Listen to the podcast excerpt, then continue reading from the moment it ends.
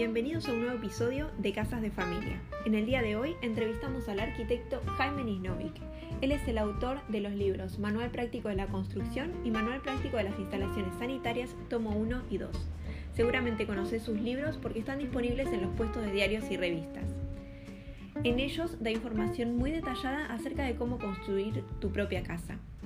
En el día de hoy le preguntamos cómo fueron sus trabajos como arquitecto, cómo llegó a publicar estos libros y cuáles son, según él, los errores más comunes que comete la gente que construye su propia casa. Vamos con la entrevista.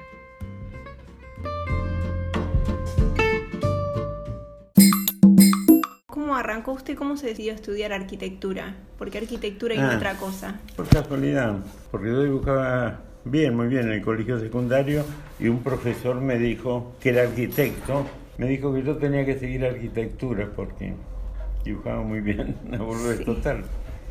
Y además tenía un amigo que estudiaba maestro mayor de obra, yo estaba en Buenos Aires. Entonces los fines de semana nos íbamos a ver casas en construcción. En ese momento, te estoy hablando del año de mediados de los 40 del siglo pasado, te diría Vicente López, la Lucila estaba en construcción. Íbamos y así me metí. Entonces, cuando estaba, creo, en tercer o cuarto año del Nacional, yo ya tenía una mesa de dibujo con Pasquern, traído de Europa por una prima. ¿Y de la facultad qué, qué recuerdo tiene? ¿Cómo, cómo vivió esos años de, de la facu? Yo entré a la facultad en el 52 más o menos. Tuve que hacer la colimba. Y la viví más desde la militancia que desde el estudio de, de la facultad. Lo, lo único que me interesaba era proyectar, digamos. Nunca fui bien estudiante, buen estudiante, en el Nacional tampoco. No iba a teóricas, nada. Por eso para hacer el libro, yo creo que ignorar viene bien a veces. Para hacer libros sanitarios, para hacer los, los tres libros que hice hasta ahora, me moví- bueno, no, construir, construí muchísimo, muchísimo. Pero además hice muchas reformas, muchos arreglos de casas, en Palermo, ponerle en casas antiguas, sobre todo, como esta. Entonces aprendí mucho porque le aprendí sin duda, contrataba obreros, entonces yo tenía que averiguar todo Claro. cómo se hacía. Contrataba albañiles, no sueltos. Aprendí muchísimo, ahí, más que en las obras grandes. Las obras grandes aprendes otra cosa, en la escala, qué sé yo. Yo fui jefe de proyecto del barrio Piedra Buena, una vez que habían ganado el concurso, que me llevó como siete años, porque después estuve en obra controlando, y fue espectacular lo que aprendí ahí, pero no, no es para usar continuamente, no existe más eso. Claro. Es una cosa que se acabó, pero... Y así como ese, más chico, ese fue el más grande. Pero hice varios barrios, qué sé yo, cinco, seis, qué sé yo. Así que estuvo mucho en la construcción. Pero para hacer los manuales sanitarios, estuve trabajando. Ah, y consultaba, para hacer el de construcción, consulté mucho empresas constructoras, gente que tenía una empresita constructora, mucho consulta, muchísima consulta. No ando nada, por cierto, y listo. Y para hacerlo de sanitario, un tema que jamás estudié. Me parecía horrible los caños y terminé con la instalación que es maravillosa, la instalación sanitaria. Es un reloj suizo, una instalación sanitaria, fantástico, de lo bien resuelto que está todo. Y consultaba, pero entonces, como me dijo uno de los asesores que había sido inspector, algo así importante en obras sanitarias, me decía que si se hacía una modificación de las normas me tenían que consultar a mí, ya, porque todo averiguaba, todo. Por eso las normas medio algunas cosas claro que estaban mal eh, o que no se hacían así al final, estaban mal redactadas, qué sé yo. Bueno, esa fue una parte. Entonces, y después entonces como arquitecto hice propiedad horizontal también. Hice mucho concurso, en los 60 me recibí en el 60, en los 60 hice, me pasé casi, casi todo el 60 haciendo reformas, haciendo, hice un par de consorcios, tres creo, y haciendo concursos. Se acaba buenos premios, pero el único que se construyó fue uno que gané siendo estudiante. Estaría en tercer, cuarto año y me lo firmó un arquitecto. Lo habían invitado en una estación de ómnibus en Noverá, que ahora ya la reemplazaron porque eran óm- ómnibus chiquitos. Así que como arquitecto estoy hecho. Tanto es así que me pudrió la arquitectura. A principios de los 70 hicimos una serie de concursos con el arquitecto Malamud. Pero hacíamos propuestas que no eran formales y ganamos las propuestas formales, como sigue ganando hoy día la premian arquitecto con todos los vicios de- del pensamiento grupal de comunidad de los arquitectos que comparten imágenes, modas y eh, cosas que sean por cierto. Así que me empecé a alejar de la arquitectura, dejé de ver revistas de arquitectura, no sé qué, y me después entré a lo de Aslan, porque no tenía un mango yo, al estudio de Aslan y Escurra, tenía antecedentes como para estar ahí, fui medio jefe de equipos, ahí fue donde cuando se ganó, ganaron el, los Olsona con ellos después como socio para la construcción. Me ofrecieron contratarme específicamente para ese trabajo y lo agarré porque era interesantísimo, brutal, nunca vi una obra. Encofrados de deslizante utinor, un sistema constructivo así. En la obra se fabricaban los bloques de fachada, las placas de fachada, se fabricaban los tabiques sanitarios, se fabricaban las, fabricaban las escaleras la carpintería metálica se fabricaba. Se fabricaba, eran dos mil y ciento y pico, creo, unidades de vivienda. Imagínate la cantidad de, de puertas que había. Poníale tres. Sí. ¿Qué sé yo? Eran seis mil puertas, seis mil marcos de puertas. Bueno, muy interesante, apasionante. Y ahí me pesqué la cosa de la escala. Entonces, con el tema de la vivienda, que siempre me preocupó, en la Argentina dicen que faltan 3 millones de viviendas, yo creo que es un cálculo equivocado porque hay muchas, te podría mostrar fotos, después te muestro. Hay muchas que no que son empezadas, pero que la gente no tiene guita para terminarlas, en terrenos en el Gran Buenos Aires. Bueno, y una vez, habiendo hecho con Gasón Meyer Rivarola, yo en representación de la Curra, los cuatro proyectamos un barrio en San Francisco de Padua, un Covipol, era, no me acuerdo, 1600 viviendas, algo así, no me acuerdo. Y un día me subí al, al tanque de agua de la... Y cuando estaba arriba miré y no podía creer, tengo la foto. Hasta el infinito, claro. se vivienda todo. y me empecé a interesar específicamente por eso yo hacía tiempo venía proyectando manual, tenía pensado un manual de detalles, no, no estaba internet todavía. Un libro donde el arquitecto fue si tuviese los detalles de todo.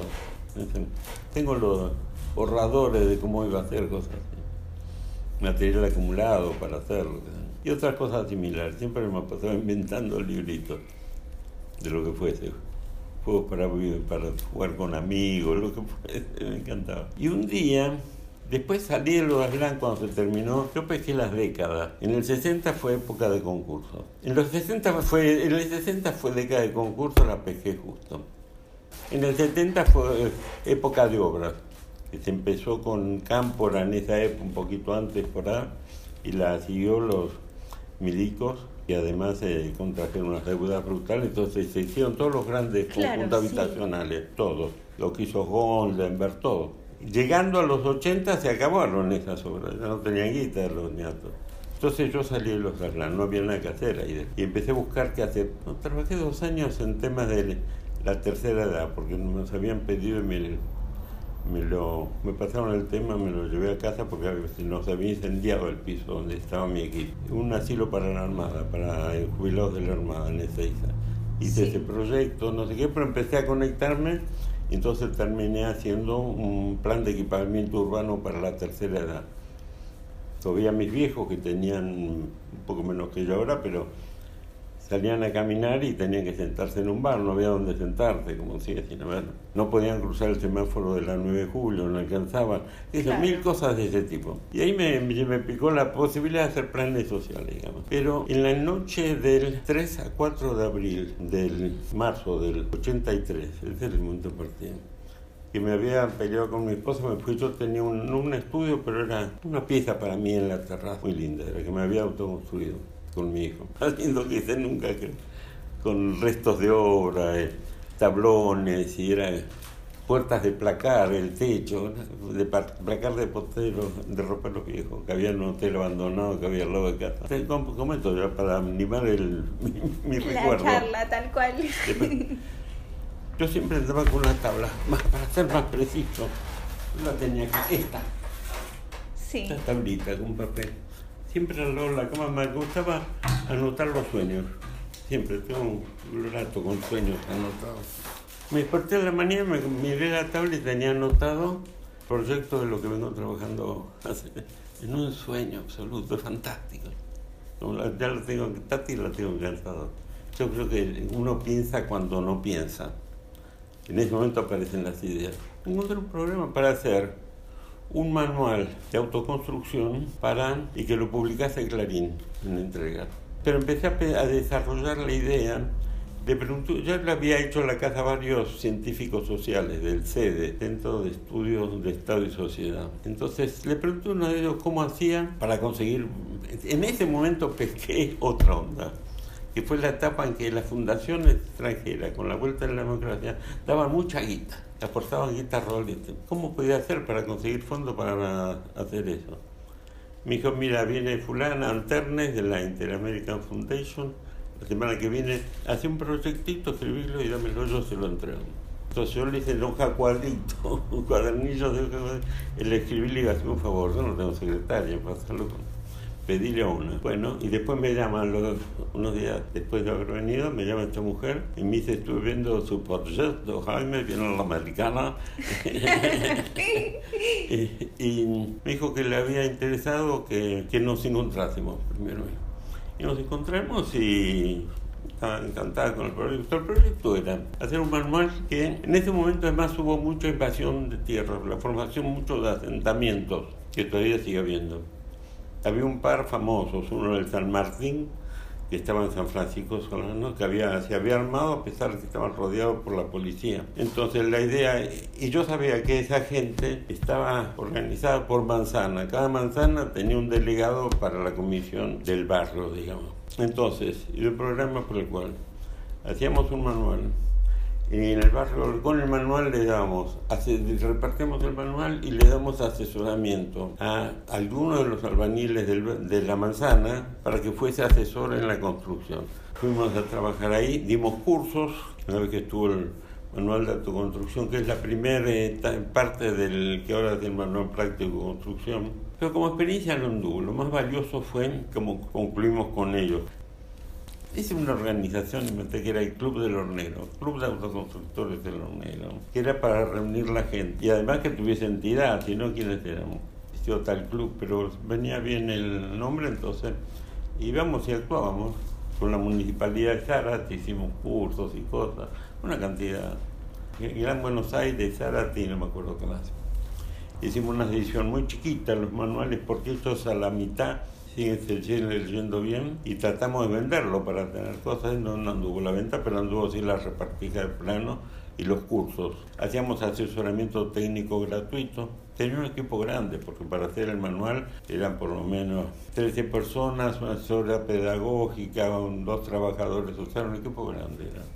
Entonces, del 83 al 92 más o menos, nos financiaron el trabajo en muchos barrios de allá, y Florencio Varela, en asentamientos prácticamente, o barrios que tenían sociedad de fomento, que eran barrios más consolidados un poco. Y entonces yo me comprometí con ellos a seguir haciendo manuales, sin un mango, ¿no? Pero que lo iba a hacer, a arreglar y los iba a venderla, iba a pagar la edición con publicidad. Entonces, cuando terminó todo eso, decidí empezar a hacer el manual que seguía. Y tenía, estaba Araceli, que había estado en Araceli Mujica, una arquitecta, había estado en el equipo, había sido la directora del equipo mío de desarrollo de los manuales. Que en cierto momento tenía cuatro personas en aquella pieza yo acá la cocina dividida con una secretaria. Después compré una cosita enfrente y ahí mandé, estaba la gente y me recuperé la casa. Decidí hacerlo con publicidad, no sacamos un mitra publicidad, creo que perdimos porque nos llevaban, hacíamos fichas técnicas, pero muy en serio, no eran publicidad. Pero nos costaba muchísimo trabajo, fue un disturbio hacerlo. Se me acababa la plata, fue terrible si vendo el auto, si vendo la heladera, ¿cómo hago para hacer? Él tenía que pagarle el equipo, no podía hacer hacer los dibujos. Estaba Jorge Calamato, que hacía los dibujos tipo historieta, y que los dibujos yo le hacía el trazado en lápiz y él lo pasaba a la, esa, esa mano de dibujo. Escribir las letras de chiquito mano. Y al final contraje deuda, que era más o menos el doble el valor de esta casa en este momento. El doble es lo que le había comprado esta casa en este momento. Un toco y tema. todo, todo fue una aventura de locura, de loco. Por suerte porque el manual de autoconstrucción, yo le di permiso al banco hipotecario porque este El arquitecto Malamud fue director del plan Techo, que era un plan dirigido a esto, a darle aporte de crédito a la gente que tenía que hacer o terminar la casa. Nosotros teníamos un cupo, creo que era 300 créditos de San Francisco Solano. Y para hacer eso necesitas un equipo de asesores que no existe. Eran todos arquitectos jóvenes, nadie sabía construir. era un riesgo brutal. Una vez una chica me contaron que había estado, sí, eran dos. Me contaron de, bueno, sí, me, está fulano, quiere hacer tal cosa, entonces vimos, hay una viga, eh, hay que demoler la pared para poder... Fui a ver y no había una viga, sí. Demolían esa pared y le venía bajo el techo de la casa, que era de hormigón. Entonces era, era todo muy, muy arriesgado. Y después de eso decir más aún, que todo tiene que estar en el libro y cada uno toma la responsabilidad. Si entendió mal y lo hace mal, ¿qué le voy a hacer? No, nunca tuve ningún reclamo, ¿no? Eso, ese manual salió en el 87 más o menos, debe haber sido la primera edición de prueba. Primero hicimos una edición de prueba y después una muy grota, sumamente grota. Y después, como corría el manual, me acuerdo uno de los chicos del equipo me dijo, mira, en la facultad hay gente que lo fotocopia y dice que está fantástico, no sé qué, entonces, bueno, entonces hay que hacer una edición para venderla. Entonces, como no sabía, yo quería vender publicidad, tenía que ir a vender publicidad diciendo, mire, vamos a hacer un manual, ¿cuántos van a hacer tantos? Y vi cuando cuántos hacía la revista Vivienda, entonces decía hacer 20.000 manuales. En este país no se hace, no se hacía y no se hace. 2.000 ejemplares, 3.000 de un libro. Y cuando llegó el camión los ejemplares impresos, fue terrible. Vi el camión y vi que estaba todo lleno y dije, ¡uh, qué locura! Era, acá había una pila, más o menos hasta acá que estaba el taparrón, era, era una cosa así. ¿Qué hago? ¿Qué hago con eso? Entonces, con mi hijo salimos a averiguar cómo se vendía el libro, cómo se, qué se hacía con el libro. Claro. Me acuerdo que hablé con el dueño del Ateneo, de, bueno, mire, traigo un ejemplar, vemos para qué lo distribuyen. ¿Y cuántos hizo? 20 mil. 20 mil. es locura que puede hacer uno. Pero salió bien, porque entonces entré en pánico. Te digo, nadie que no estaba el espejo todavía, que da lo chava, por supuesto. Pensé, bueno, si no se venden, ¿de qué vivo? ¿Cómo hago para devolver la plata? Pongo un kiosquito, un agujero y pongo un kiosquito acá cierro y quedo Claro. Pero en dos años se vendieron y después hacíamos una o dos ediciones por año de 10.000 ejemplares. Y ahí un tipo, distribuidor, nos dijo, mire, yo lo vi y creo que va a a ser como la guía Filcar. Lo tienen que vender en kiosco. Inventamos ese, ese coso donde van, están los coscos colgados para que la gente lo vea. Se sigue vendiendo como cualquier libro hoy día que no se vende nada. Pero sigo manteniendo a la gente. Así que esa es la historia, como se me ocurrió. Vio que usted en un momento dijo que eh, había pensado en hacer como una especie de, de manual, pero de detalles para los estudiantes de arquitectura o para los arquitectos, que esa también podría haber sido otra posibilidad, ¿no? Hablarle a sus Mira, colegas. después apareció con el tiempo, hay muchos libros de detalles. Tampoco me interesaba, yo no puedo decir esos tres. Con esos tres se me fue todo el tiempo de laburo, más el trabajo social. A partir del 83 se me iba el tiempo, todo el tiempo, todo, dedicado a eso nada más. Y hoy día, dedicado sería nada más que el manual que estoy haciendo. Sábado, domingo, feriado. Tengo 86 años, ¿cuánto más voy a vivir? Y quiero terminarlo. ¿Sabes cuánto hace que lo empecé? ¿Cuánto? Yo no sé bien, pero creo que hace 14 años. Uf, En el 2005 tenía listo, tenía listo el índice. Creo que después dejé algunos años, no tengo la cuenta, pero hace más de 10 años que estoy trabajando. ¿y cuándo, cuándo cree que va a salir ese libro? Y desde hace unos 7 años creo que va a salir a fin de año. O sea que puede ser que en diciembre aparezca el libro. No, No, diciembre del otro año entonces. espero que sí. Muy bien. Quiero que aparezca verano el libro, el primer tomo. El primer tomo, van a ser Son varios tres. entonces. Que lo tengo preparado. El primero es de viviendas de planta baja, de una planta, que pueden ser departamentos también, porque es lo mismo. Y se- continúa el segundo tomo, que está todo preparado, todo eso. Y en el segundo también van las de dos plantas. Después va otra que son instrumentos de proyecto, que también invento unas siete instrumentos que te ayudan a proyectar, que te solucionar.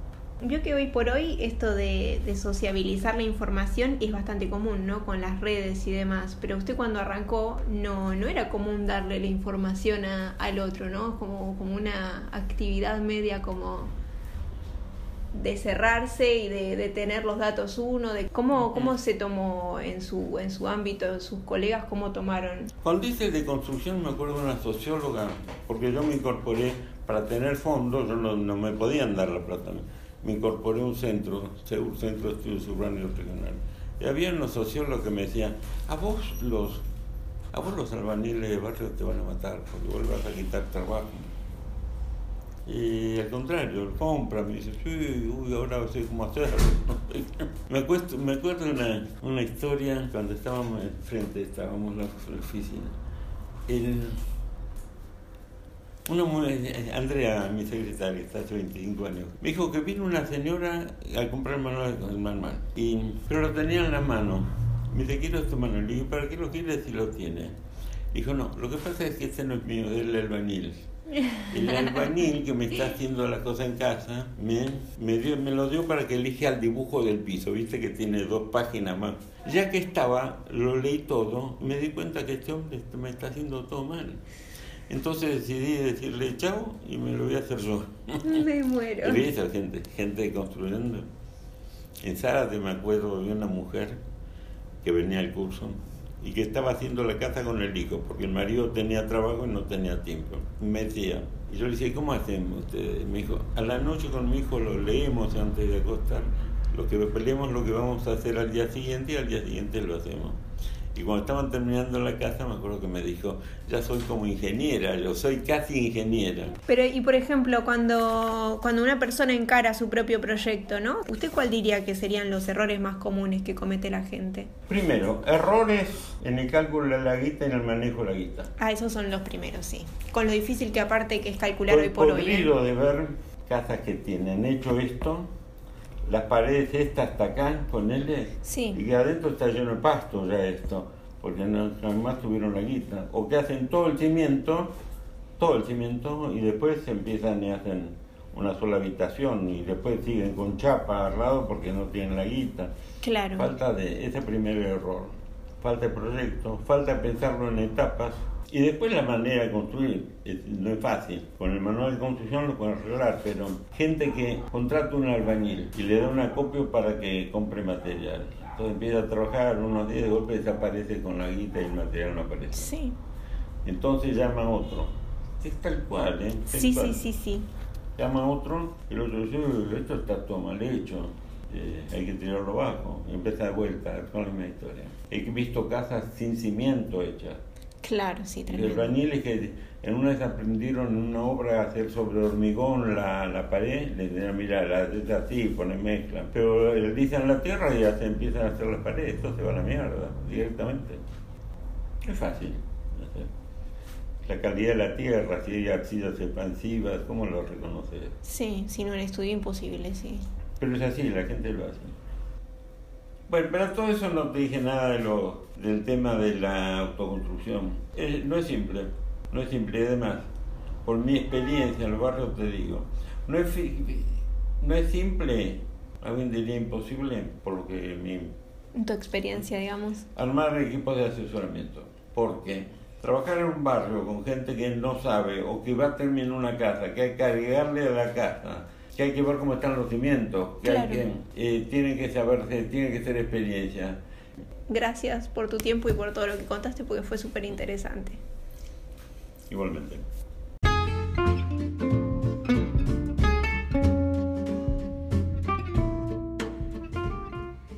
Si te gustó esta entrevista, te invito a que escuches los episodios anteriores y a que nos sigas en las redes. En Instagram me encontrás como Casas de Familia.